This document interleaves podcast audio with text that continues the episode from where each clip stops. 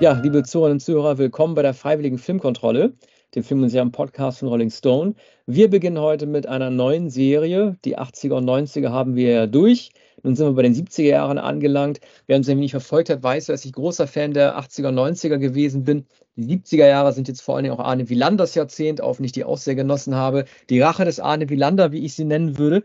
Und wir fangen an mit dem Kino 1970 und einem Film von Bob Raffleson, nämlich Five Easy Pieces und spiele daraus ein Stück, nämlich dieser Five Easy Pieces von Frédéric Chopin, der Fantasie in F-Moll aus der Operette 49.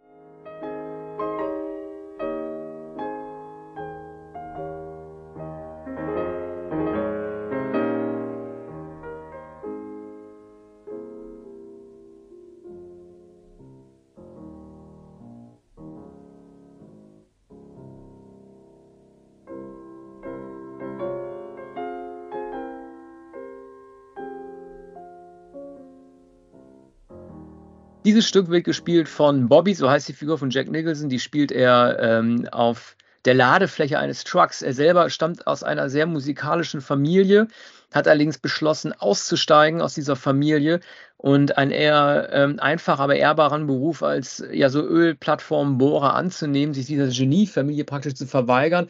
Und dieser gesamte Film erzählt so ein bisschen die Geschichte dieses Menschen, der aus der Karriereleiter oder von der Karriereleiter noch nicht mal heruntergeht, sondern sie gar nicht erst heraufklettern will, weil ein anderes Leben äh, für sich erträumt. Begleite übrigens nicht nur von diesen Five Easy Pieces, zu denen auch Lieder von Mozart gehören oder von, ähm, ich glaube, Bach ist da auch mit dabei, sondern auch von schönen Liedern von Tammy Wynette. Eins heißt ähm, signifikanterweise Divorce.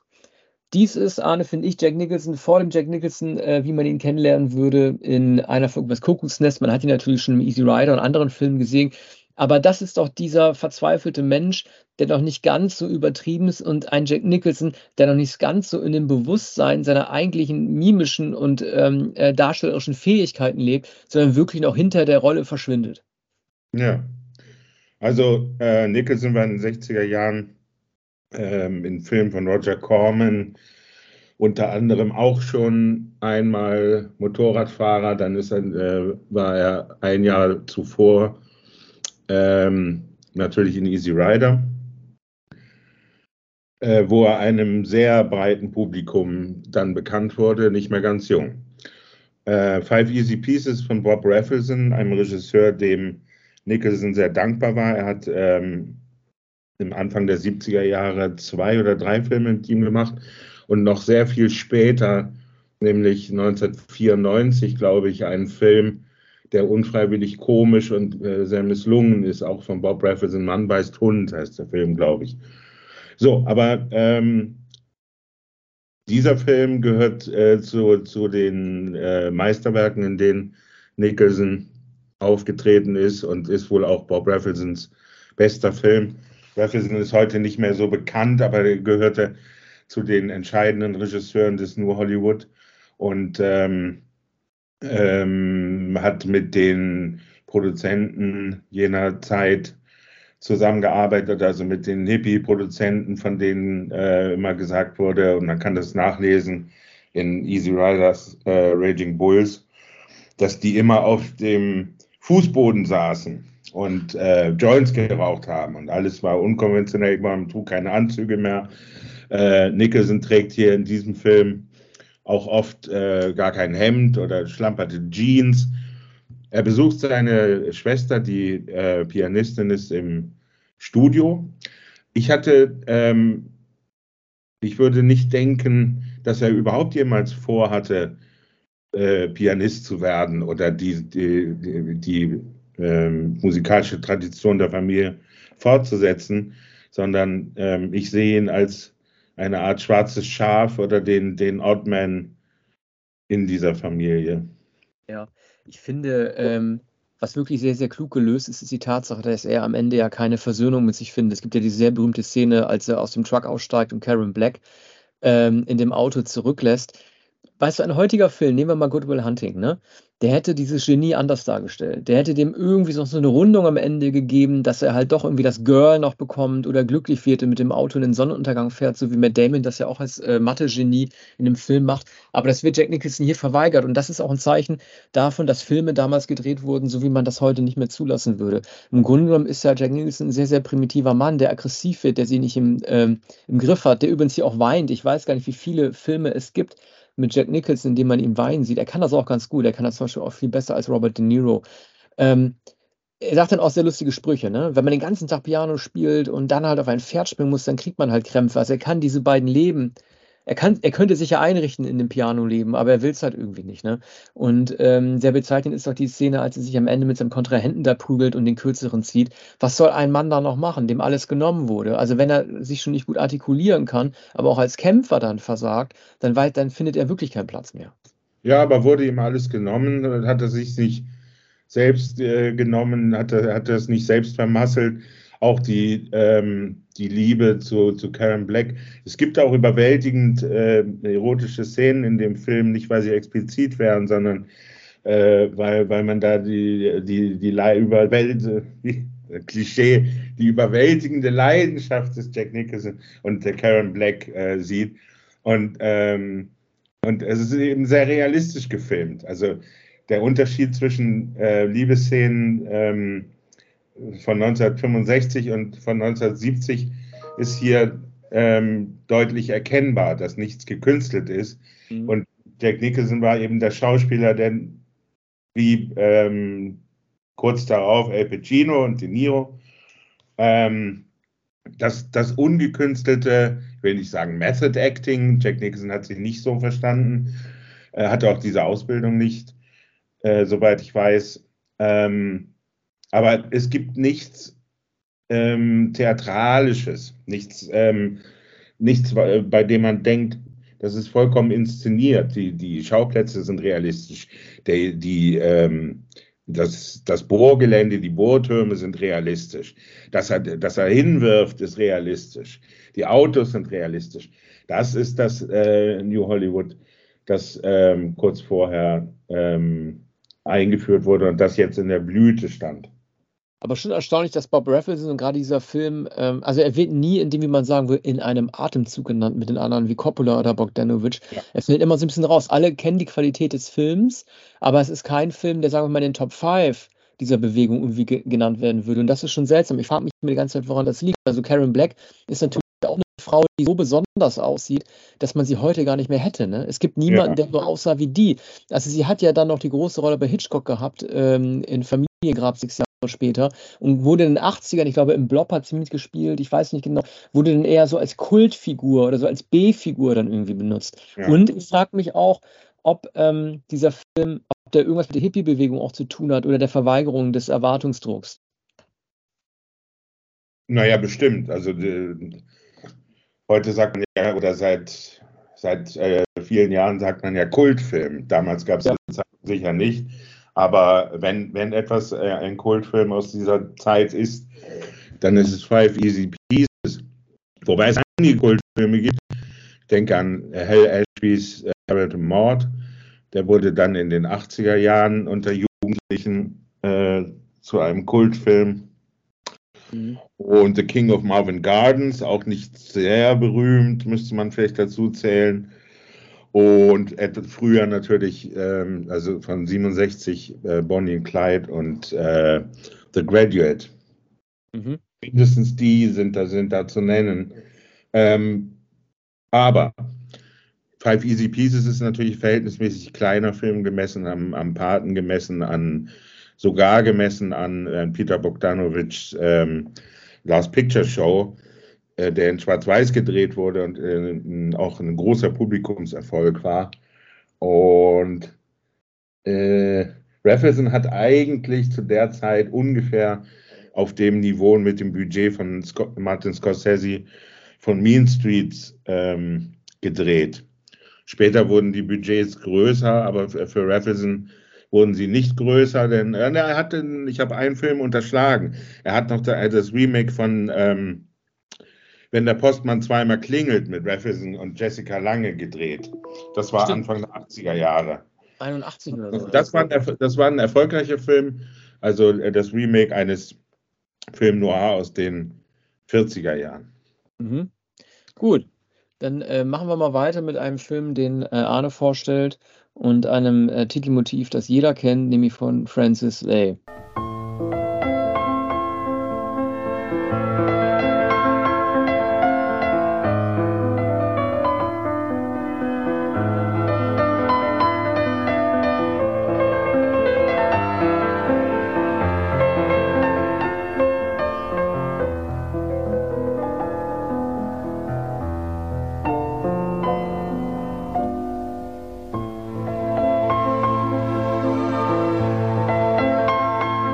Ja, das war Love Story ähm, mit äh, Ryan O'Neill und Ali McGraw.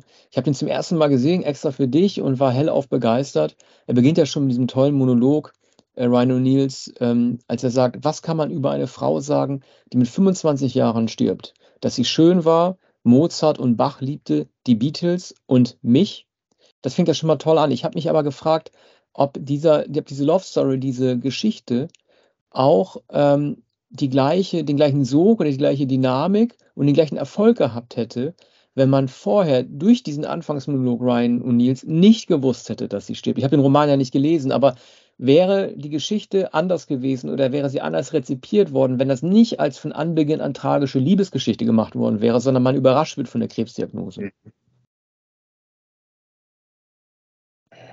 Ja, möglicherweise weniger kitschig, aber ähm, ja, das hat natürlich schon etwas ausgemacht, dass das Ende vorweggenommen wird. Man hat das heute öfter in, in Fernsehserien, dass da etwas vorausgeschickt wird vom Ausgang her und dann heißt es immer so drei Monate später, drei Wochen früher, neun Stunden vorher.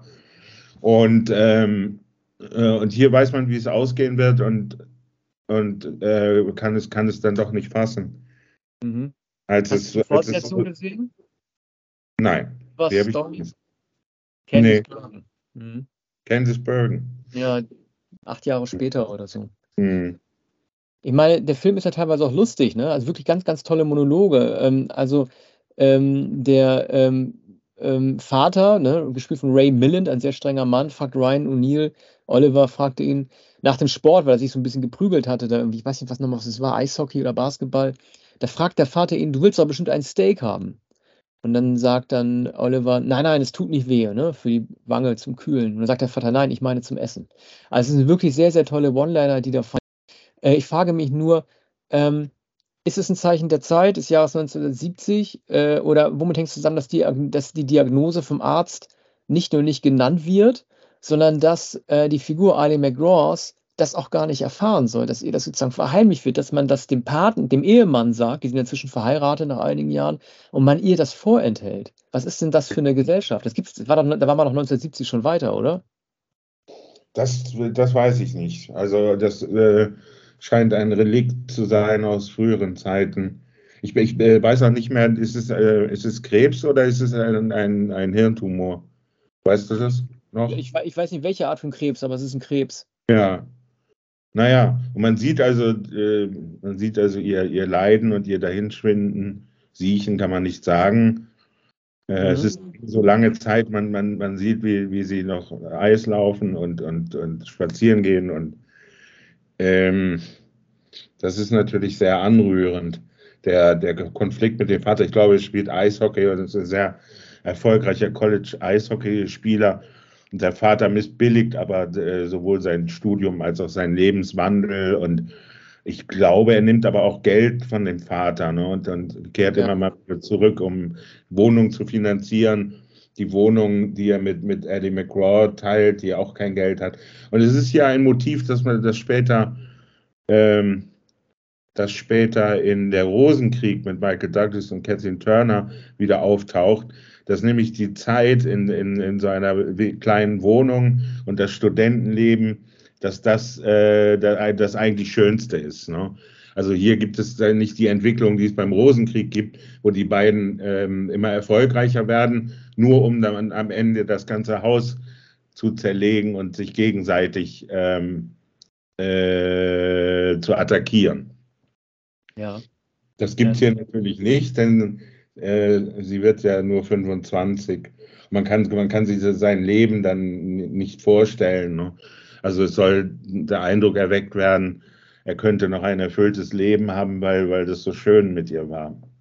Es ist ja äh, klugerweise so gemacht, dass, dass die beiden noch kein Kind zusammen hatten. Ich glaube, dass das Ganze dann eine ganz andere, nochmal einen ganz anderen Spin bekommen hatte und man so die Gelegenheit hat, sich auf die Liebe dieser beiden zu konzentrieren. Ne? Ali McGraw sagt ja auch einmal ganz äh, schön, oder das ist schön, eher so traurig schön, dass ihre Krankheit ist, wie in Zeitlupe von einer Klippe zu fallen. Nach einer Weile wünscht man sich, man wäre schon unten.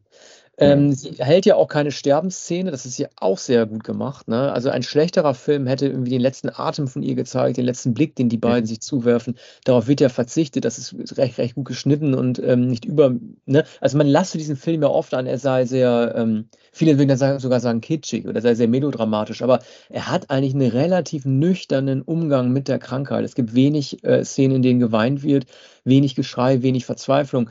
Ich frage mich nur zwei Sachen. Also zum einen, warum hat Oliver seinem Vater, Ray Milland, ich weiß nicht, wie der jetzt im Rollennamen heißt, wieso hat der den nicht verziehen? Er war zwar immer gegen die Ehe, weil er gesagt hat, äh, Ali McGraw ist nicht gut genug für seinen äh, halbadeligen Sohn oder welchen Status der auch immer hat. Aber im Grunde genommen, ähm, Ray Milland bereut es am Ende. Er sagt auch, ich wusste nicht, was ist und ich wusste nicht, dass sie krank ist und ich wusste nicht, wofür du das Geld brauchst. Aber Oliver verzeiht ihm nicht und lässt seinen Vater dann da stehen. Ne? Man muss aber auch mal, finde ich, solche Situationen auch mal bedenken und auch mal verzeihen können. Und was ich persönlich für großen Quatsch halte, ich weiß nicht, wie du das siehst, es gibt so ein Motto, das durchzieht sich äh, den ganzen Film. Da heißt es, Liebe heißt, sich nicht entschuldigen zu müssen.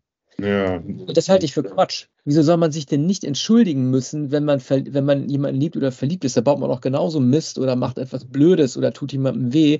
Ähm, natürlich gehört Verzeihen dazu, aber entschuldigen doch noch viel mehr. ja oder um Verzeihung bittend sogar. Ja. Ja, das ist der bekannteste, der berühmteste Satz des Films. Und äh, wahrscheinlich wäre der Film ähm, auch berühmt, wenn er nur aus diesem Satz bestehen würde. Aber es ist gut, dass noch etwas drumherum ist. Ja, stimmt wahrscheinlich nicht, aber nichtsdestotrotz ähm, ist berühmt geworden und wird von vielen, also wird sofort gesagt, wenn man sagt Love Story, Menschen, die den Film wie ich drei, vier, fünf Mal gesehen haben, äh, fällt sofort dieser Satz ein. Ne? Und äh, übrigens der erfolgreichste Film des Jahres 1970. Und wahrscheinlich auch noch von 1971 und von 1981. Mhm. Ja, worüber sprechen wir Ja. jetzt? Ich äh, habe einen, den nächsten Film habe ich ausgesucht äh, und den leiten wir ein mit einem Song der Rolling Stones, der natürlich nur sein kann, Gimme Shelter.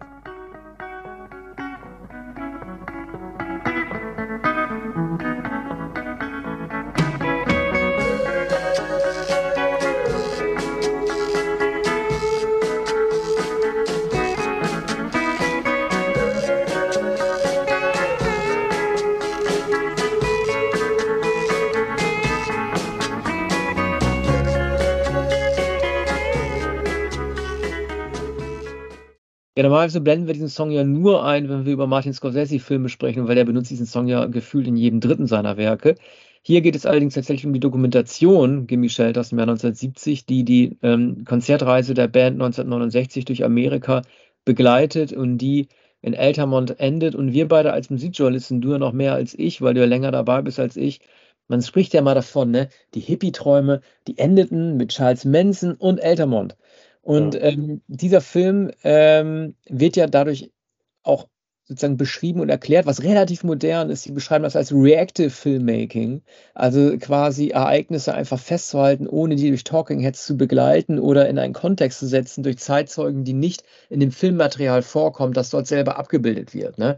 Es gibt praktisch irgendwie ähm, ähm, kein, auch, auch kein Voice-Over und so. Es gibt praktisch im Grunde genommen nur diese aneinandergefügten Szenen. Die sind teilweise ein bisschen komisch. Also ich habe mich dann doch geärgert, dass die Rolling Stones am Anfang in, ähm, in, äh, in den Credits vorgestellt werden und die nicht in der Lage sind, den Namen Keith Richards richtig zu schreiben. Da heißt in dem Film Keith Richard. Aber Ja. es ist richtig lustig. Ich weiß nicht, ob du den, ähm, ich weiß nicht, was der war, Tourmanager oder Versicherungsmann äh, Melvin Belly. Ich kannte den vorher nicht, der hat die wohl betreut.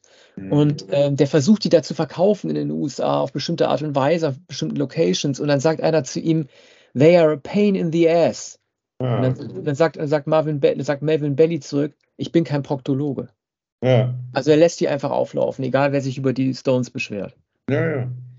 Ja, das ist Cinema Verité, also ein, ein sehr guter Film, der so fast ungeschnitten ist, der auch äh, viel weniger als, als man es heute äh, annehmen kann, äh, von, von den Rolling Stones beeinflusst und bearbeitet wurde oder eben von Promotoren und äh, Spin Doctors und, und äh, Managern. Das war alles noch nicht. Und ähm, war ja auch noch, ja, war zur Zeit von Woodstock ungefähr. Ähm, und, und hatte auch diesen Zugriff, den unmittelbaren Zugriff. Und, und alles, alles passiert in, in schneller Abfolge. Und ähm, dann eben auch die, wie soll man sagen, das Chaos, die Tragik und äh, das Unvermutete von, von Altamont. Und, und äh, die Manson-Morde und, und Altamont, das passierte ja alles äh, innerhalb von sehr, sehr kurzer Zeit. Und am Ende der 60er Jahre und damit endeten die, die 60er Jahre in diesem Fanal. Es ist also richtig, es wird natürlich immer wieder in, äh, nicht nur in Musikzeitschriften darüber berichtet, es ist auch in der Literatur, ist bei John Didion, es kommt überall vor, äh, das, das Ende der 60er Jahre und, und dann das Fanal der, der Hippie-Bewegung und dass diese Zeit dann vorbei war und dann begann ähm, ein, eine andere Zeit mit ähm, 1970. Das heißt ja im. Film irgendwann auch, This can be the greatest party of 69 that we ever had. Also man ist ja optimistisch rangegangen. Auch Belly hat gesagt, auch wenn die Stones jetzt für Charity spielen, dann nehme ich halt das Geld und macht sich halt lustig über Bands wie Grateful Dead ähm, ähm, oder ja. nennt ihn Grateful Aeroplane oder The Rolling Dead. Ähm, das war schon sehr, also die Stones, ich, ähm, waren die 69 auch in den USA auf dem Höhepunkt eigentlich? Ja, schon ziemlich. Also ich würde sagen, dass sie, äh, dass sie durchaus noch, noch größer wurden. Mit äh, Sticky Fingers, das gab es ja noch nicht. Mhm. Und wie sind die auf die Idee gekommen, äh, die Hells Angels zu engagieren? Ja, das war mehr, da lag nicht in ihrer Verantwortung und ähm, spä später gab es Spekulationen darüber, wer das eigentlich gewesen war. Ne? Also mhm. Man, man hat ja dieses ähm, Renngelände da gemietet, weil, weil, weil, das groß genug war. Und, ähm, und die, die Hells Angels waren da so, so, sozusagen die, ähm, die übliche Crew äh, bei, bei solchen Veranstaltungen. Man hat nicht, man hat nicht genau hingeschaut und gesagt, naja gut, dann, dann machen das eben diese Rocker, die, äh, die, die haben ja äh, genügend Erfahrung und, und sehen äh, einschüchternd aus. Und äh, offen, offenbar gab, gab es keine, keine schlechten Erfahrungen mit ihnen. Ne? Und ähm, ja, also das, das war alles äh, höchst unglücklich und unvorbereitet. Man, man hat auch erst wenige Tage vorher dieses Gelände ausgesucht. Es waren ganz andere äh, Spielstätten im Gespräch. Ne? Es wurde improvisiert, so wie man, wie man das auch bei, bei Woodstock äh, sieht. Das sah also aus wie ein Hügel, äh, der keinerlei Tribünen oder überhaupt nichts hatte, was man nur ansatzweise wie eine Abgrenzung oder wie man heute sagen würde, Wellenbrecher hatte oder so. Ne? Deswegen gab es doch dieses Gedrängel da vorne und wenn dann Jagger äh, der anscheinend auch gar nicht geübt darin war, so Anti-Deeskalationssprüche zu machen. Er kann ja nur sagen, just keep still, please, oder solche Sachen. Ne? Grace ja. Slick äh, sieht man ja auch ganz verzweifelt, wie die sich mit so einem Hells Angel sogar anlegt, sie am Mikro und er auf der Bühne schon. Diese Stars waren ja überhaupt nicht in der Lage, irgendwie so Katastrophenmanagement zu betreiben. Ist ja auch nicht deren Job. Aber ähm, was sie da sagen, hilft ja auch nicht groß weiter. Ja, es begannen diese großen ähm, Open-Air-Festivals überhaupt oder, oder Konzerte unter, unter freiem Himmel. Durch Free Concerts wurden ja erst so 68, 69 überhaupt eingeführt. Ähm, die, die ähm, Blind Faith haben, haben vor 100.000 Leuten in London gespielt. Ich meine auch die Rolling Stones nach dem Tod von Brian Jones. Ein riesiges Publikum. Ähm, und äh, David Bowie hat dann einen Song geschrieben, äh, Memories äh, of a Free Festival. Ja. Okay, also ich fand den Film toll. Ich hatte ihn vorher nicht gesehen. War wie immer auf meiner Liste, aber war irgendwie mal abgesehen von diesen Fehlern in der Benennung. Keith Richards eigentlich auch ein sehr sauber geschnittenes also, Ding. Keith Richards war, äh, Richards, mhm. Hawks war sich selbst nicht so recht sicher, ob er sich Keith Richard nennen sollte. So. Naja, eine Weile hat er sich Keith Richard genannt. Ach so, okay. Also das, das, das S äh, war umstritten. Heute kennt man ihn, oder seit vielen Jahren kennt man ihn als Keith Richards mit S. Und eine Weile äh, hat er das S aber weggelassen. Und das, das war hier wohl der Grund. Äh, der heißt aber schon Richards mit S, ne? Ja, ich glaube, äh, Richards ist der, der, Geburtsname. Ich weiß nicht, warum er es weggelassen hat, weil es kürzer war oder Nee, du hast es, ich, du kennst es ja im deutschen Schlager, das hat immer einen sehr äh, positiven und freundlichen Effekt, wenn du dir einen Künstlernamen suchst, der aus zwei Vornamen besteht. Ne? Ja. Irgendwie, wenn die, wenn du dann irgendwie, keine Ahnung, ich denke mir jetzt was aus, wenn du als Schlagersänger äh, Michael Stefan heißen würdest oder irgendwie, oder äh, Sebastian Matthias, es wirkt irgendwie freundlicher, als wenn du einen Nachnamen hast. Und Keith mhm. Richard klingt halt auch nach einem Künstlernamen einfach, ne? Zwei Vornamen. Ja. Ne? Aber weiß ich nicht, ob das. Die Freundlichkeit hat, ähm, auf Freundlichkeit hat das wahrscheinlich nicht äh, angelegt. Ja. Äh, ja, fand er möglicherweise eingängiger oder bluesartiger. Mhm. Okay, dann machen wir weiter mit einem Film, den Arne ausgesucht hat, durch den ich mich sehr quälen musste. Ich habe hab die Musik noch nicht rausgesucht. Äh, ich glaube, das, die Titelmusik ist von Jerry Goldsmith. Wir spielen das mal ein.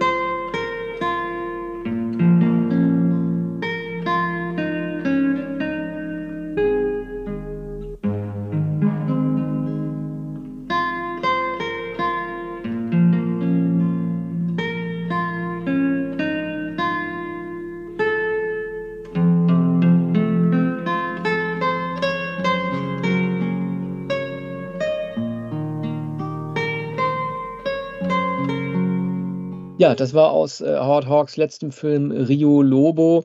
Ähm, ich beginne mal mit einem Zitat von Quentin Tarantino, der äh, Rio Lobo als eines der Beispiele dafür genannt hat, warum er bewusst sich entschieden hat, eine relativ kurze Regiekarriere zu machen und dann aufzuhören, wenn es am besten ist.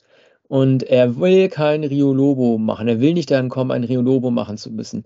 Ich habe mich durch den Film auch gequält und habe mich gefragt, ob äh, das Kino nicht durch Filme wie The Wild Bunch, der zwei Jahre äh, älter war, von Sam Peckinpah, nicht ein bisschen weiter gewesen ist, das Western-Kino. Aber was hast du zu dem Film zu sagen? Ja, also Howard Hawks hat ähm, 50 Jahre Filme gedreht und ähm, 1970 war er natürlich ein schon sehr alter Regisseur der auch ähm, in den 60er Jahren wenige, wenn nicht gar keine Erfolge äh, mehr hatte. Rio Lobo ist die Variation äh, des ähm, Howard Hawks Western schlechthin. Er hat denselben, äh, den gleichen Film oder die mehr oder weniger gleiche Geschichte dreimal gedreht. Zuerst äh, Rio Bravo 1958 mit äh, John Wayne und Dean Martin. Und das ist der, der beste Film dieser Art. Ähm, ein Sheriff verteidigt seine Stadt gegen, gegen einen Gangster, der äh, mit seiner Gang in die Stadt reitet. Und ihm stehen zur Verfügung ein Säufer, äh, Dean Martin, und ein äh, Greis, äh, Walter Brennan. So, und ungefähr diese Konstellation gab es noch einmal in El Dorado 1966, wieder mit John Wayne und äh, mit äh, Robert Mitchum in der Rolle von Dean Martin. Und ähm, ja, die dritte Variation ist Rio Lobo von 1970. Ähm, Hawks soll damals am, am Set gesagt haben, als er John Wayne wieder sah, der 1965 äh, an Krebs erkrankt war, soll gesagt haben, als, als Wayne aufs Pferd stieg, mein Gott, ist, äh, ist John Wayne alt geworden. Dasselbe galt natürlich für Howard Hawks selbst, der, der also diesen ganz altmodischen Film samt ähm, Eisenbahn, und Schießereien mit Platzpatronen ähm, ganz altertümlich inszeniert hat. Und zwar viel, viel altertümlicher als etwa Rio Lobo zwölf Jahre vorher. Ganz zu schweigen von, von den Filmen, die er in den 30er Jahren gemacht hat. Er hat die, die, die besten Screwball-Komödien inszeniert. Er hat äh, vor allem ähm, Fliegerdramen inszeniert. Er war, war selbst äh, Pilot und, und, und äh, ein Mann der Tat. Und er hat in, er hatte mit, äh, mit James Cagney Anfang der 30er Jahre Filme gedreht und, und dann mit, äh, mit Cary Grant. War denn Hawks 1970 einfach äh, zu alt und zu unmodern, weil er gemerkt hat, dass New Hollywood gekommen ist? Oder wer hat ihm das Geld gegeben und wer hat an diesen Stoff geglaubt? Äh, geglaubt? Also an welcher Stelle, denkst du, lief dieses Projekt aus dem Ruder? Ja, er hatte wahrscheinlich gar keine Chance. Also natürlich hat man Howard Hawks noch Geld gegeben. Es war natürlich bekannt, äh, dass das Old Hollywood ist. Aber er hatte ja John Wayne und John Wayne war auch 1970 noch einer der großen, wie man früher sagte, Kassenmagneten. Ähm, er stand, ähm, glaube ich, 14 Jahre hintereinander auf der Liste der zehn ähm, erfolgreichsten Filmschau oder populärsten Filmschauspieler. Und zwar auch was die, ähm, was die Ein Einspielergebnisse, die Einnahmen betraf. Und das, das galt 1970 noch und das galt sogar noch äh, in, den, in den Jahren bis zu seinem Tod, als er noch Actionfilme und so, so Kriminalfilme mehr oder weniger gedreht hat. Selbst da galt er noch als einer äh, der populärsten Filmschauspieler und konnte, also man konnte alle Filme finanzieren, in denen John Wayne spielte, äh, bis 1976 da hat er den letzten Film The Shootist, der Scharfschütze, äh, gemacht. Hat er eigentlich ähm, außerhalb von historischen Rollen oder von Cop-Rollen, also Actionrollen, äh, auch andere Rollen äh, sich überhaupt ausgesucht? War auch ein Dramen zu sehen oder ein Liebesfilm? Ja, war am, am, Anfang seiner Karriere oder in den 30er, 40er Jahren ganz selten in romantischen Filmen zu sehen. Äh, aber, aber doch meistens, wenn er, wenn er keinen Cowboy gespielt hat, war er ein, ein, äh, ein Soldat. Oh, und in den späteren Jahren war er auch Detektiv, Polizist. Und das bewegte sich eigentlich immer in diesem Bereich. Ganz, ganz am Anfang, als, als junger Mann, hat er romantische Rollen gespielt, darunter auch mit Marlene Dietrich. Ähm, und äh, die beiden hatten dann sogar eine, eine Liebesaffäre. Das war äh, Anfang der 40er Jahre, glaube ich. Sag mal, wollte er nicht auch äh, mal die Oscarbühne stürmen, äh, als die indigene Frau für Marlon Brando 73 den Oscar abgeholt hat? Der ist doch ja. völlig ausgerastet. Das war da, ne? Ja, das äh, mag wohl sein. Also ich habe das nie, ähm, ich habe das nie, nie gesehen. Du, äh, du hast das, glaube ich, gelesen. Gelesen. Mhm. Ich, ich fand das nirgendwo ähm, so belegt. Dass er, dass er sich aufgeregt hat, das bestimmt. Mhm. Okay. Gut, dann machen wir mal mit dem nächsten Film weiter und bleiben im Western-Milieu. Ähm, Musik.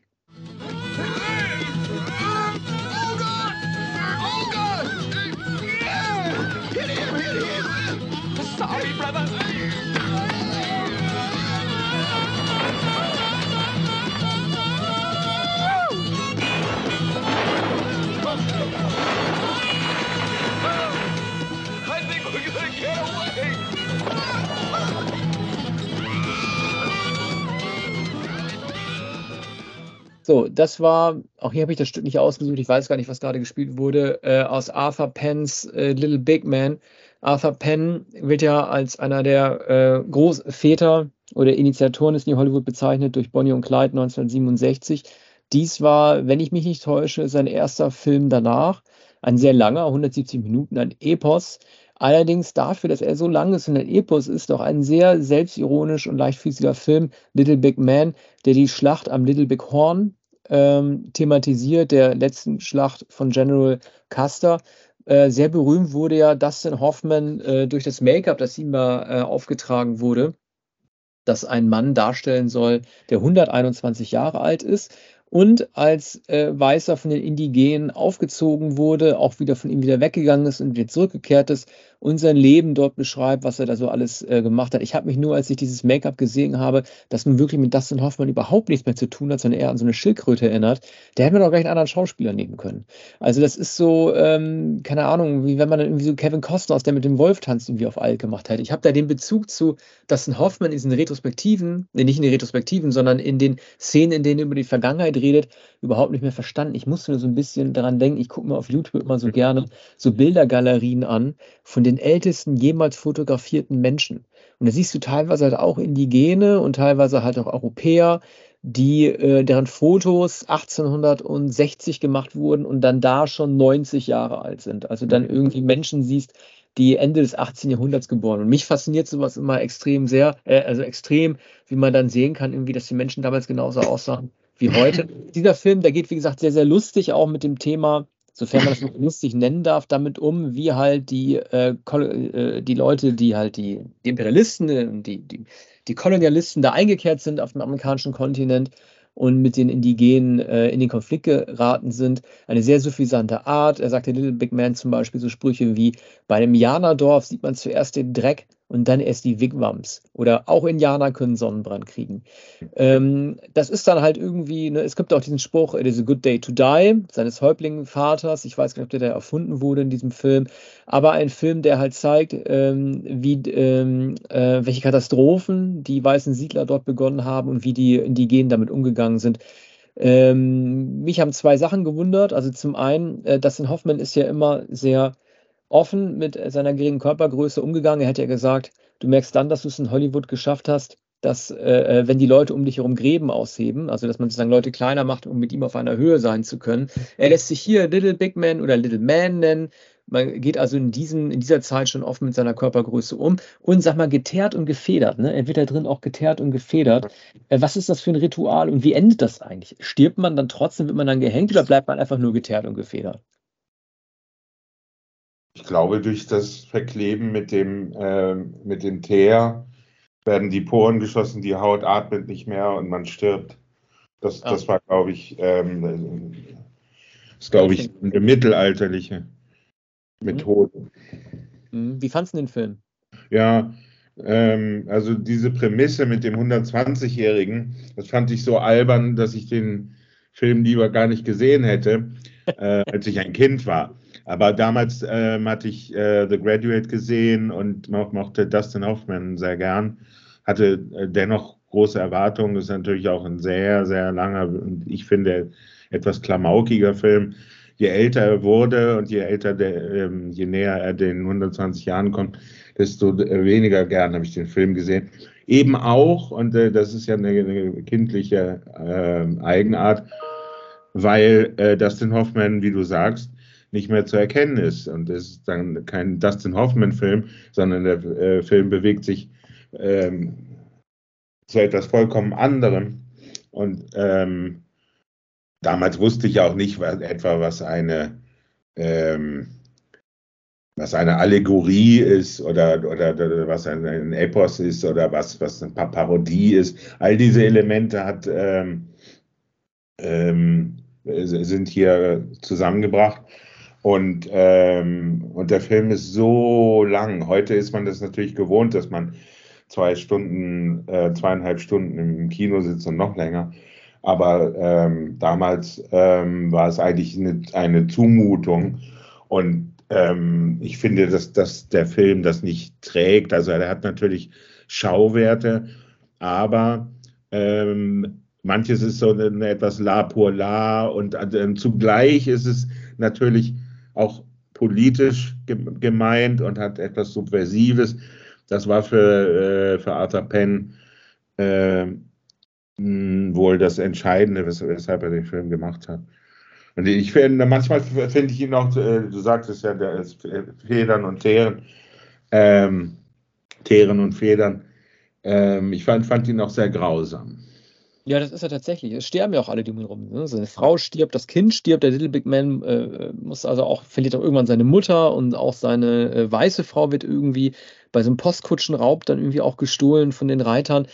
Äh, das ist, ich finde halt trotzdem, trotz allem, wenn du es mal vergleichst mit anderen Western, wie der mit dem Wolftanz, die so total gut gemeint sind und halt irgendwie ähm, äh, sehr klare äh, Feindbilder, nämlich auf, den, auf die Siedler hin halt irgendwie oder auf äh, die, die die Nordstaatler halt irgendwie richten, äh, geht dieser Film doch relativ leicht zumindest mit seinen Schuldzuweisungen um. Und das finde ich manchmal auch gar nicht so verkehrt. Das ist mir teilweise lieber, als wenn man so einen missionarischen Film gedreht hätte, der die Siedler von vornherein halt als die Schweine darstellt. Mhm. Naja, Kostner ist natürlich ein sehr liebenswürdiger Siedler, ne? der, der sich sehr gern mit, äh, mit den Indianern äh, verständigt. Mhm. Ja, das stimmt. Aber ne, gut, das, das ist natürlich der versöhnler, äh, versöhnlerische Western. ähm, nach, nach all den Filmen, die John Ford gedreht hat über Indianerangriffe und, und Landnahme und, und die, die, äh, die Gefahr, die der Wagenburg droht, hat er 1963, glaube ich, den, den Film äh, Cheyenne Autumn gedreht und das war äh, sozusagen die Wiedergutmachung oder äh, damit hat er alles zurückgenommen, was er vorher behauptet hat. Ein Film, der ähm, in, in, einem Reservat äh, spielt und, und das Schicksal ausschließlich der Indianer zeigt. Ah ja. Aber das ist etwas anderes. Äh, worüber sprechen wir jetzt? Ja, jetzt kommt ein Film, den Arne aussucht. Äh, auch hier habe ich die Musik noch nicht ausgesucht. Wir spielen es einfach mal ein.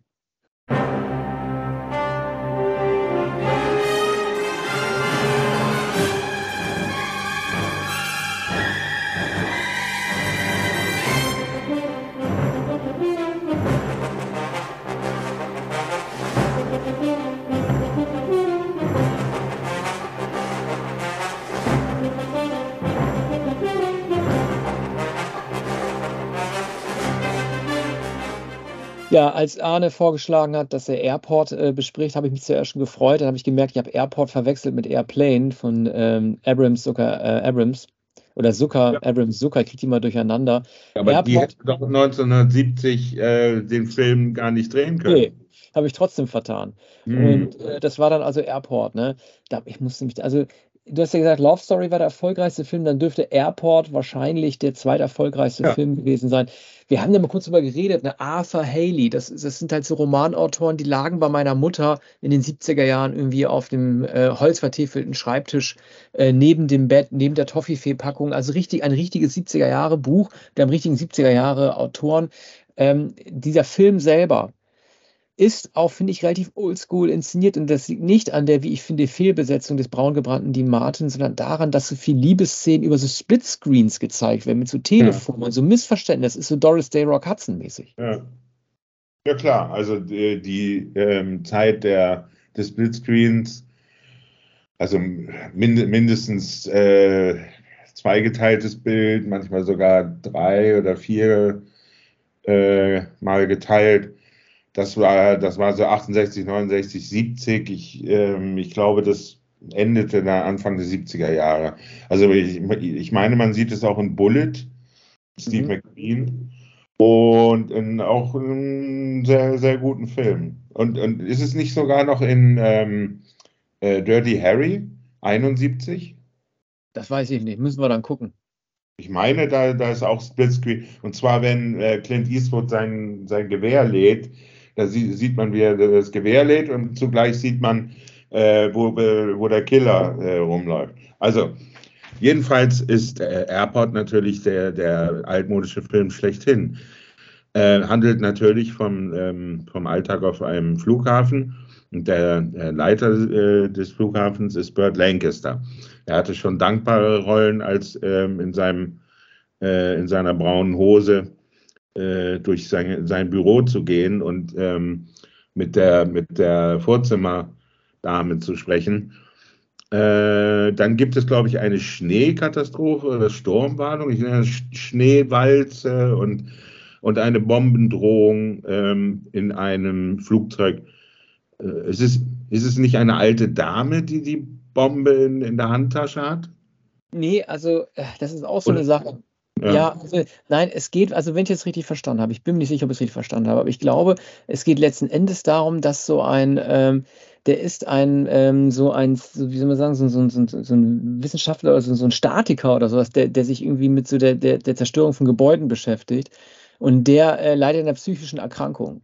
Und ähm, der will, der nimmt diese Bombe an Bord, will alles investieren, weil Lebensversicherung, genau, und seine Lebensversicherung kriegt dann nämlich dann halt, äh, wenn er halt äh, Selbstmord begeht, ja, kriegt dann halt irgendwie das Geld, äh, das kriegt dann seine Frau, ne? Unabhängig davon, dass es vielleicht nicht allzu klug durchdacht ist, halt irgendwie äh, sich ausgerechnet mit einer Bombe in einem Flugzeug hochjagen zu lassen und dann es so aussehen äh, zu lassen, als wäre es ein Unfall gewesen. Das ist ja. natürlich Quatsch. Das ist ja ganz klar, dass jemand dann Selbstmord begeht und dann die Versicherung da anders reagieren würden, wenn da noch behauptet werden soll, dass die Frau dann was dafür kriegt, ne? So, also über den Atlantischen Ozean fliegen sie und dann kriegt sie dadurch irgendwie ähm, 225 25.000 Dollar. Das weiß ich noch.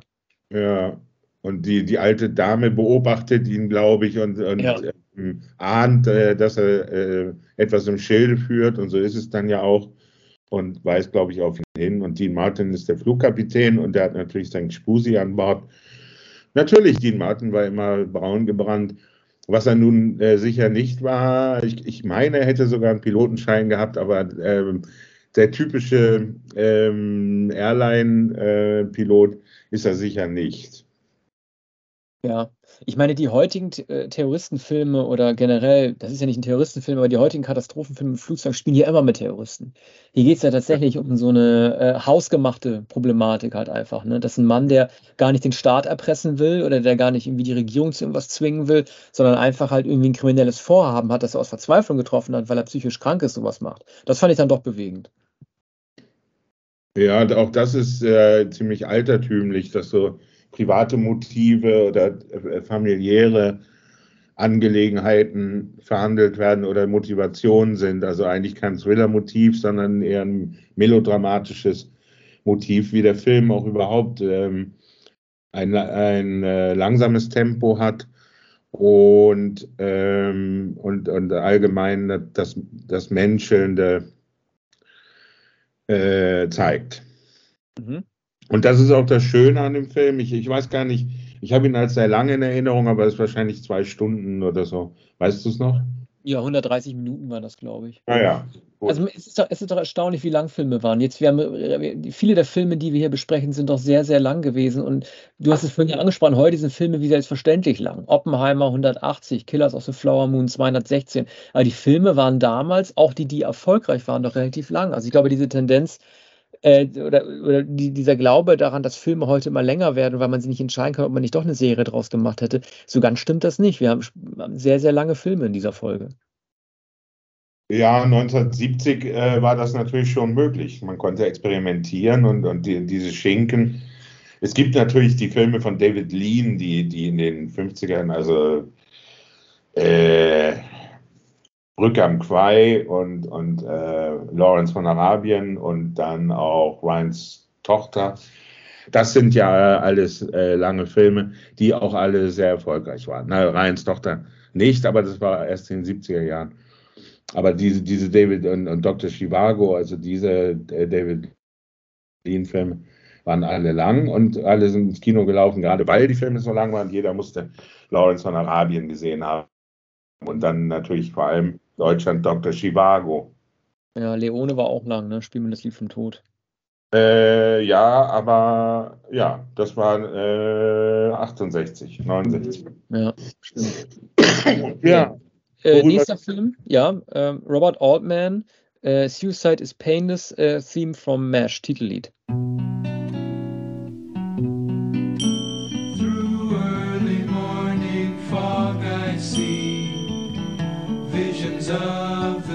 to be, the pains that are withheld for me.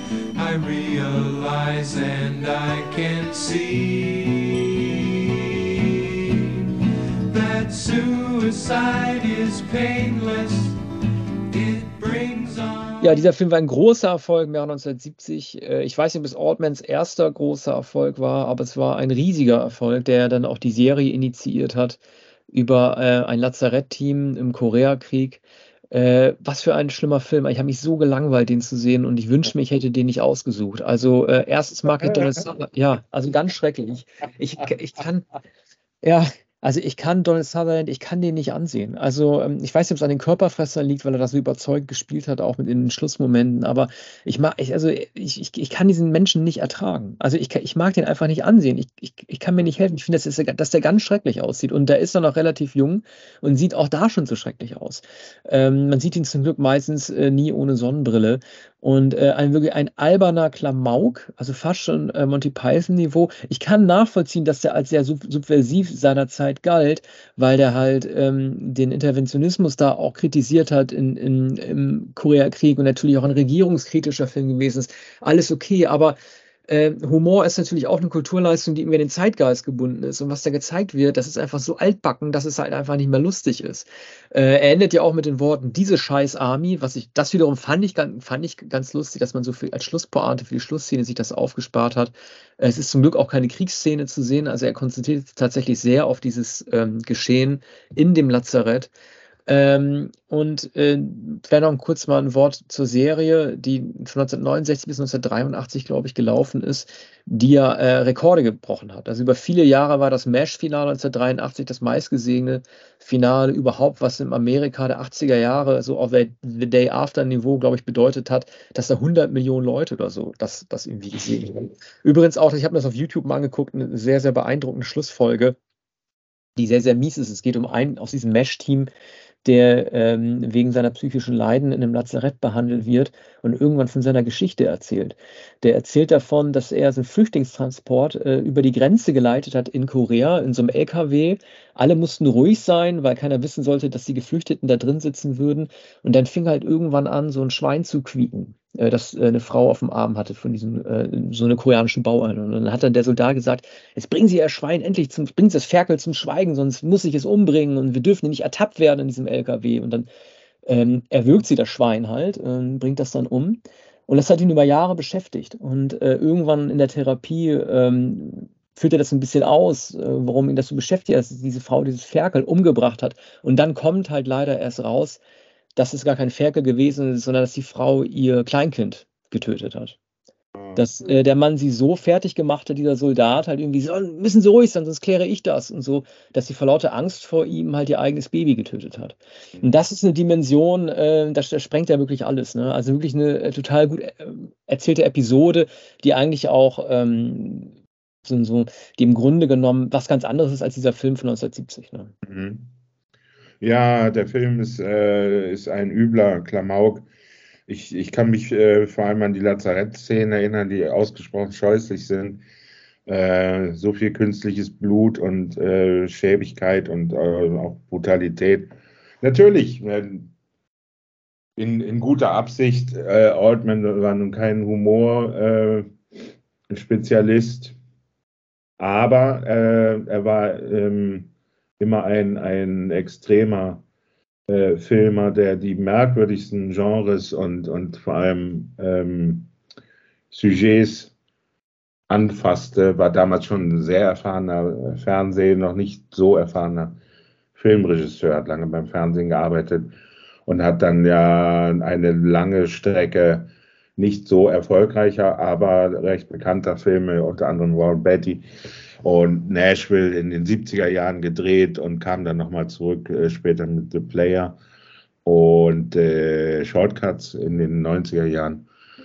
Ja, aber äh, die, dieser Film ist also ja auch eine, ein Kultfilm, wie so viele aus den 70er Jahren. Ähm, ich ich habe ihn, nachdem ich ihn einmal gesehen habe, nie wieder gesehen. Und äh, in der Serie spielt, glaube ich, Alan Alda. Und ja. der war sehr berühmt äh, für diese Rolle. Mhm. Ähm, bleiben wir ein bisschen im Kriegsmilieu und kommen zu Arnes vorletztem Film, ähm, Musik von Jerry Goldsmith.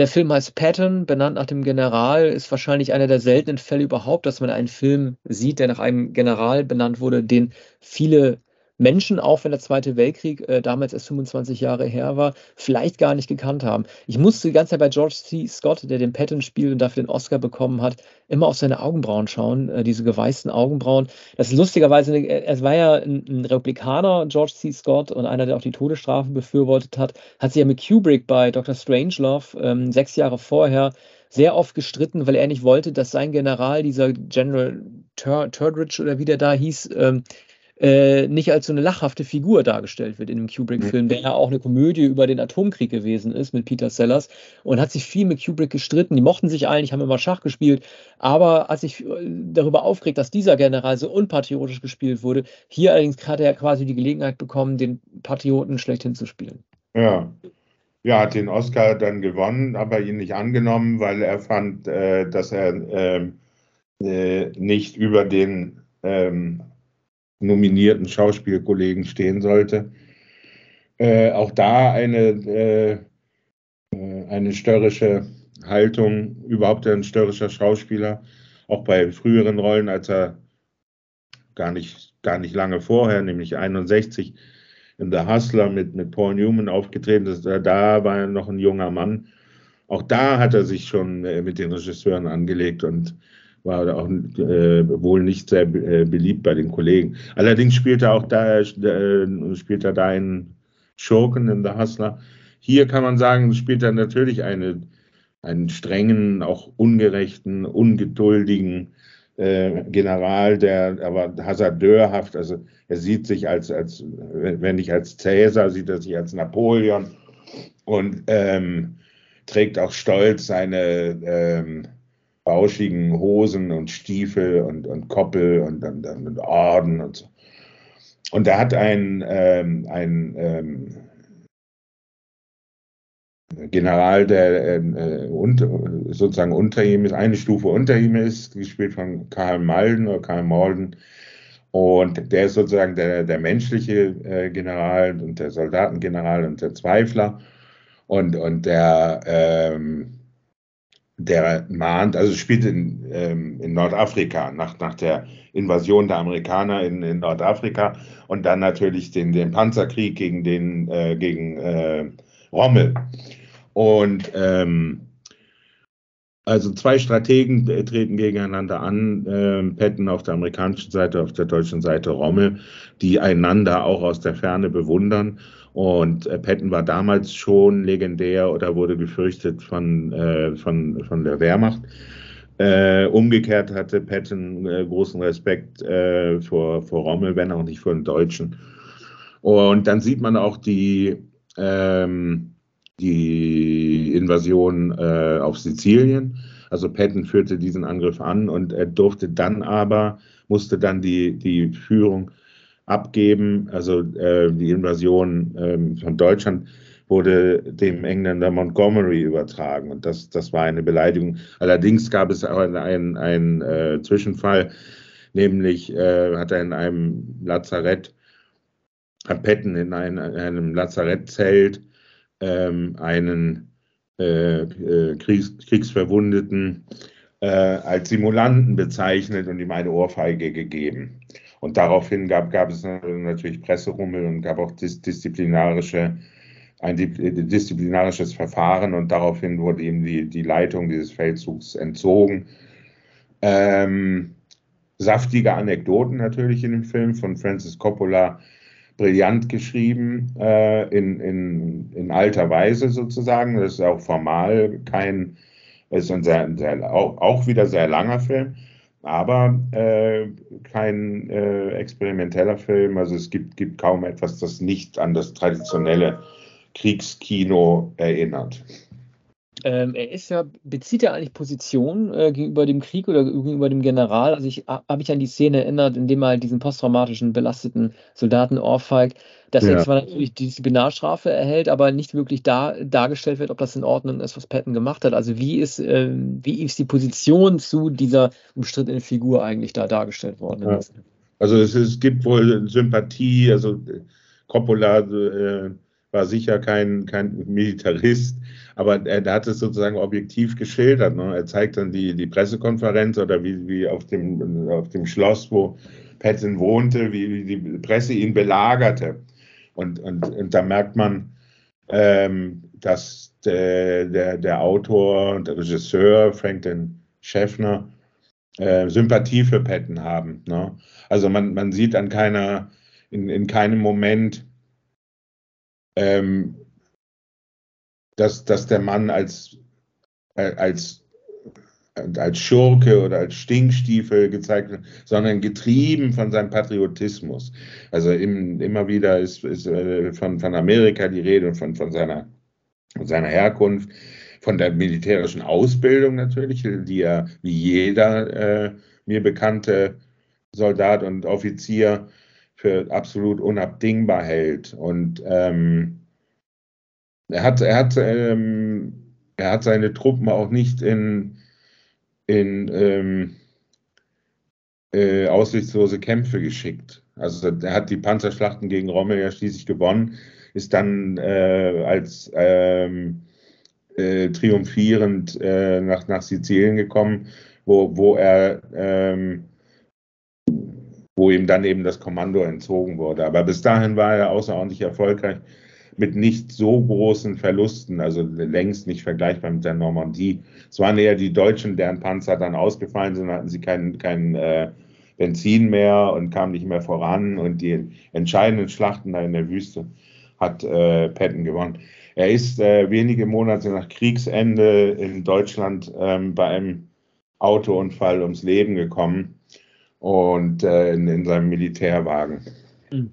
Er heißt ja auf Deutsch der Film, also ich will ja gar nicht, im Gegenteil, ich bin ja der Auffassung, dass viele deutsche Filmtitel oft den Kern der Sachen nicht wirklich treffen. Er heißt ja Patton Rebell in Uniform.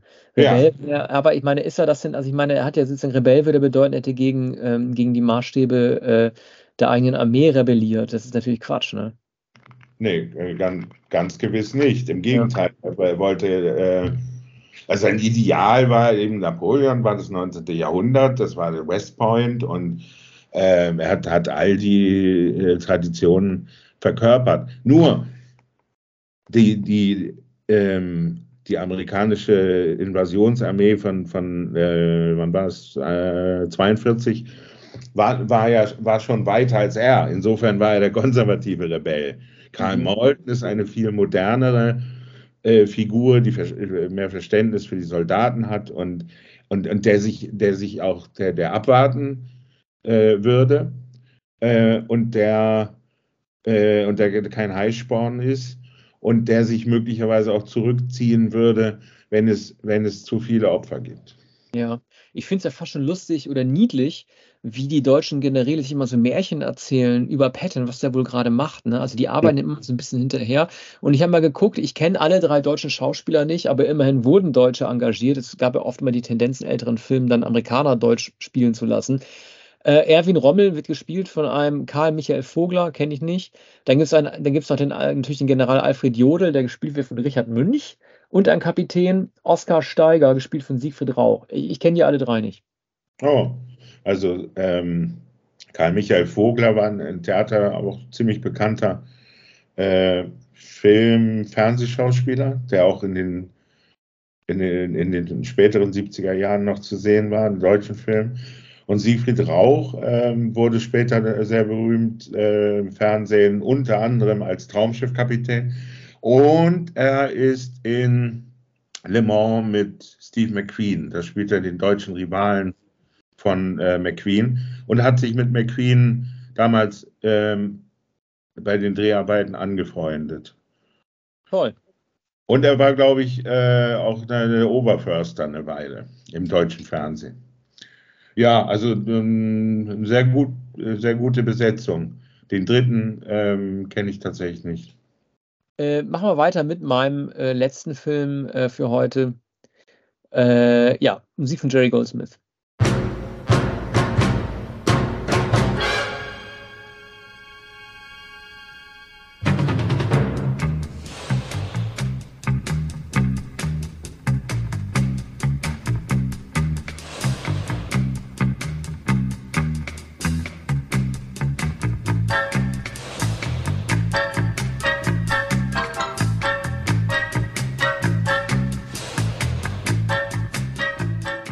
Das war aus Planet der Affen äh, Teil 3. Ich muss ganz ehrlich sagen, ich weiß gar nicht, wie er heißt. Ich, also ich glaube, ich bin so wie alle anderen auch.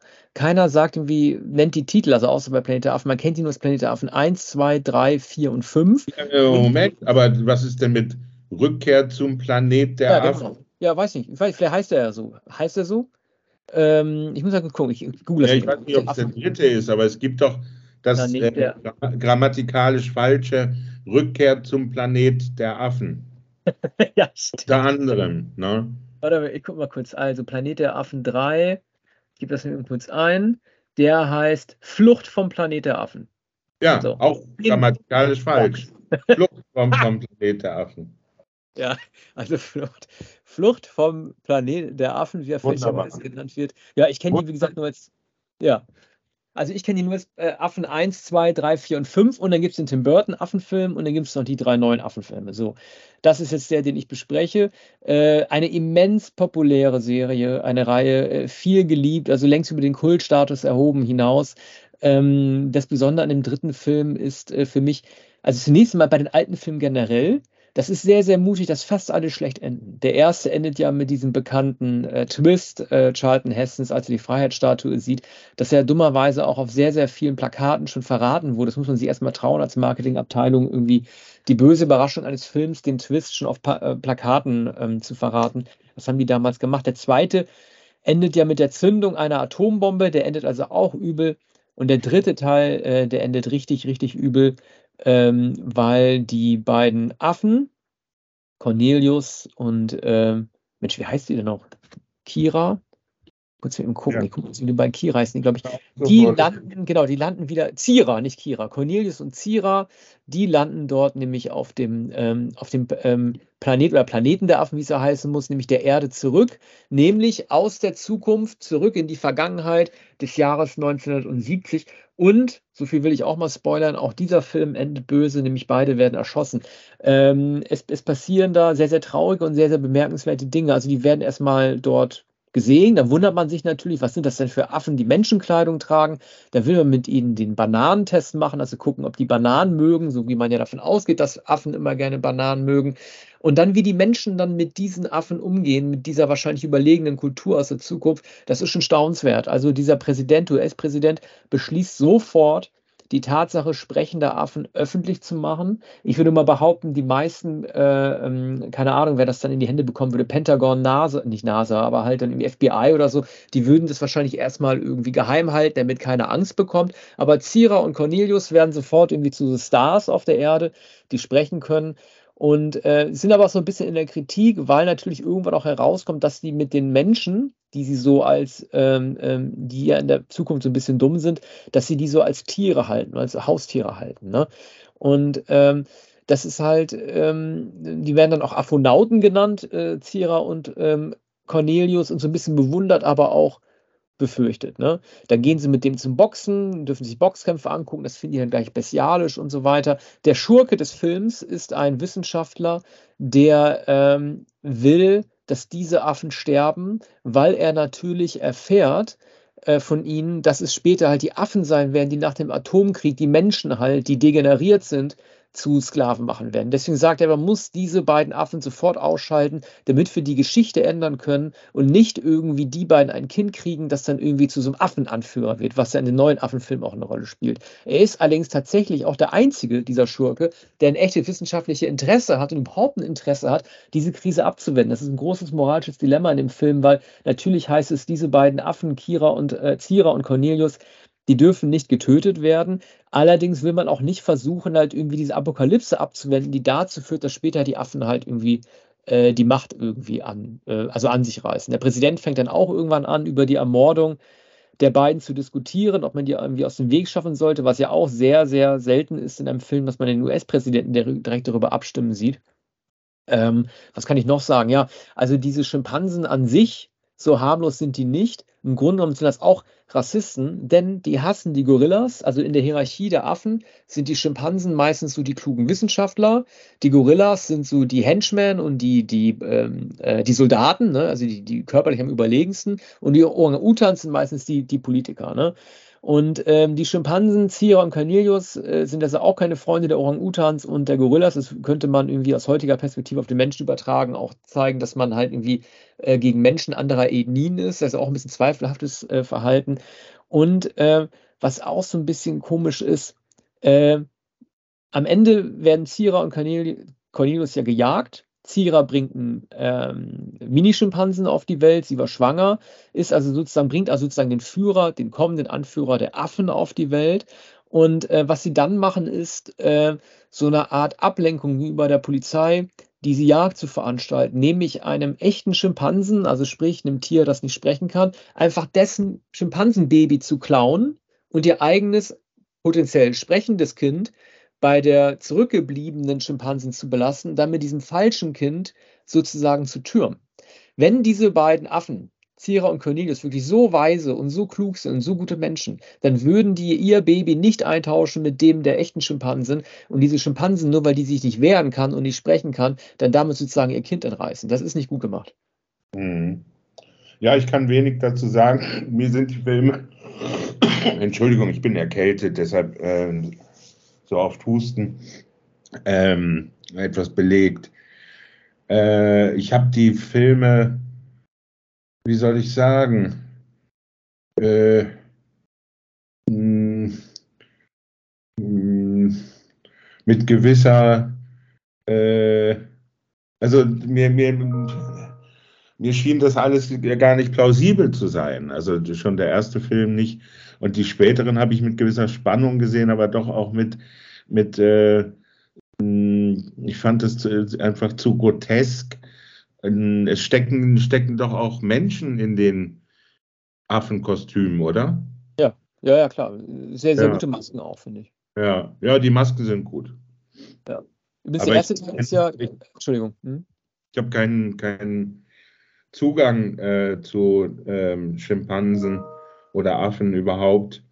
Und äh, auch diese äh, moralischen Dilemmata habe ich wohl erkannt. Diese Umkehrung, dass möglicherweise dann die, äh, äh die, die so, sozusagen die Vorform des Menschen ähm, äh, die, die Macht übernimmt über die Menschen, das fand ich allerdings interessant. Das ist doch, glaube ich, auch in den, in den späteren ähm, Filmen das Thema, oder? Ja, also man muss sich generell oder man muss sich, glaube ich, loslösen von so klassischen Vorstellungen von Evolution, dass man irgendwie denkt, ähm, äh, äh das, äh, die weiterentwickelte Spezies dürfte keine oder müsste weniger Haare haben oder müsste aufrechter laufen, weil ich meine, diese Affen, die laufen natürlich trotzdem wie halt so Affen, ne, mit hängenden Armen und so runtergebeugt und haben natürlich sehr viel Fell.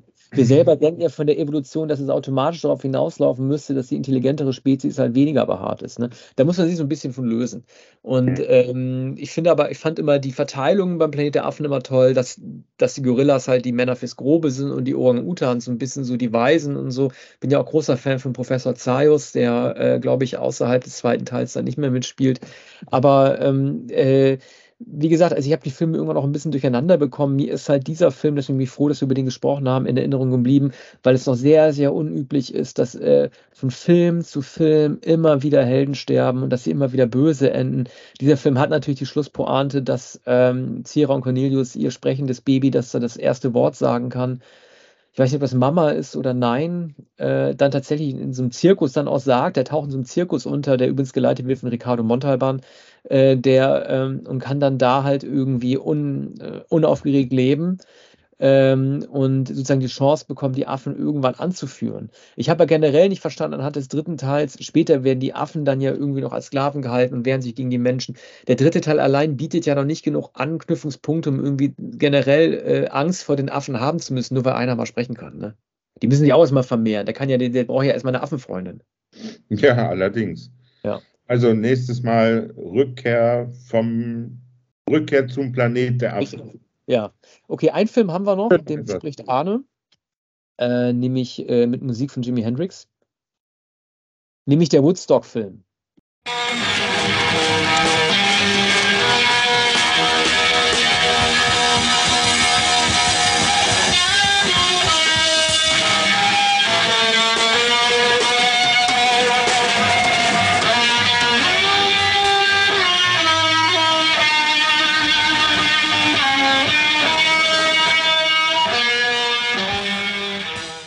Welchen Auftritt fandest du am besten? Ja, The Band, aber ich bin, bin gar nicht sicher, wie viel davon im Film zu sehen ist. Der, der Film ist ja, den hat man auch als sehr lange in Erinnerung, aber er ist natürlich gemessen an der Länge oder der Ausdehnung dieses Festivals und all dem, was da passiert ist, ist es gar kein so langer Film. Äh, geschnitten von Martin Scorsese, der hatte, äh, das war eine Auftragsarbeit, der war ähm, auch Cutter zu der Zeit oder seine Hauptarbeit war ähm, das Schneiden. Hatte schon äh, na, mindestens einen Film ähm, inszeniert aber äh, das war seine Arbeit. Übrigens auch äh, Splitscreen. Hier sind, sind, äh, sind viele Splitscreens, ähm, bei denen gezeigt wird, wie, äh, was, was parallel passierte. Ne? Man, man sieht dann, wie, wie der Müll abgeholt wird und, und wie Leute zur Bühne äh, laufen. Dann sieht man die legendären Nacktszenen, wie, wie da gebadet wird und wie Leute sich waschen und, dann, und in den Zelten rumliegen. Und man sieht auch die Hitze und man sieht dann schließlich den, den Schlamm und, und den Regen und das alles passierte in, in drei, äh, ich glaube in drei oder vier Tagen. Auch wie die, wie die Zäune eingerissen wurden. Also äh, der legendärste Auftritt oder der, der einzelne Song, der immer herausgenommen wird, ist ähm, With a Little Help from My Friends von Joe Cocker und natürlich der Hendrix-Auftritt, der dann erst am Morgen nicht am Sonntag, sondern erst Montagmorgen, glaube ich, war. Das war dann der Abschluss. Und da war schon alles verschlammt und, ähm, und viele waren auch schon weggegangen. Und dann äh, kam äh, Hendrix äh, im, im, Tageslicht, glaube ich. So habe ich es in Erinnerung. Und äh, das ist, ist natürlich ein, ein Film, der, ähm, der zugleich Dokumentarfilm ist und der aber äh, die Poesie des Chaos und ähm, der die äh, der das Impressionistische dieser ganzen Veranstaltung zeigt. Ne? Die Organisatoren, die, die überfordert sind. Dann kommt der hier, der, äh, äh, der Farmer, der das Gelände zur Verfügung gestellt hat, der dann dafür gefeiert wird, kommt in dem, in dem Woodstock-Lied von, von Joni Mitchell vor. Und, und der hält, hält dann seine Ansprache. Und äh, man, man, man sieht aber auch äh, den, den friedlichen Geist, man sieht auch die, die Anfahrt, ne, als, als äh, die, die äh, Autos schon gar nicht mehr durchkamen und stundenlang da in der Schlange standen und das Festival hatte längst begonnen. Und bei, bei, bei der Hitze standen sie auf den Straßen, weil da weit über 100.000 Leute angereist waren das, das, war, ähm, das war nicht richtig vorbereitet worden, das war improvisiert worden, es waren zu wenige Hilfskräfte, es war zu wenig Wasser. Also alles, was, was später dann ähm, äh, bei, bei, bei vielen Open-Air-Festivals ähm, entgleiste, auch auf der Isle of Wight, äh, passierte da. Ne? Insofern ist es, ist es das Muster für all diese Veranstaltungen, aber es ist natürlich die legendärste äh, Veranstaltung äh, geblieben und auch mit, mit, mit sehr gutem musikalischen Programm. Einige fehlten, die Rolling Stones waren nicht dabei und äh, ich weiß, weiß gar nicht, ob The Who dabei waren. Ich glaube nicht. Ja, vor allen Dingen ist es ja auch im Vergleich zu Woodstock 3 äh, ja auch ein Festival, das anscheinend ohne jede Gewalt ausgekommen ist. Ne? Ja. Ja, das war.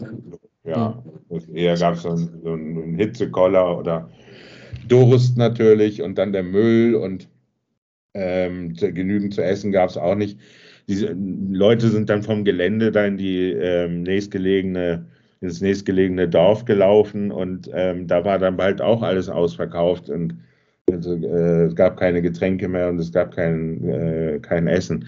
Aber am Ende haben natürlich alle gesagt, das haben aber manche sogar bei Woodstock, nach Woodstock 3 in der Rückschau gesagt, naja, aber ich hätte ich es nicht missen wollen. Aber mhm. das wahrlich keine, keine Verletzten und vor allem gab es keine Toten wie bei Woodstock 3, überhaupt nicht vergleichbar. Also ähm, es gab, gab auch nicht diese Wellenbewegung im Publikum und äh, so Über, ähm, Übergriffe und ähm, sexuelle Belästigung.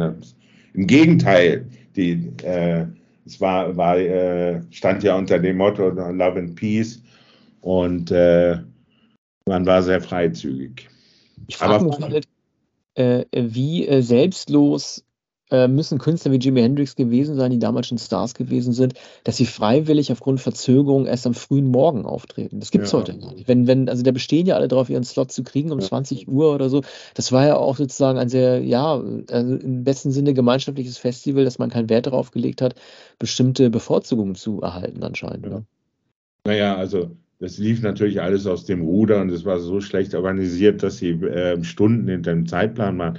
Ich glaube, Queen's Clearwater Revival sind äh, in, in äh, Sonntagnacht aufgetreten um zwei Uhr morgens.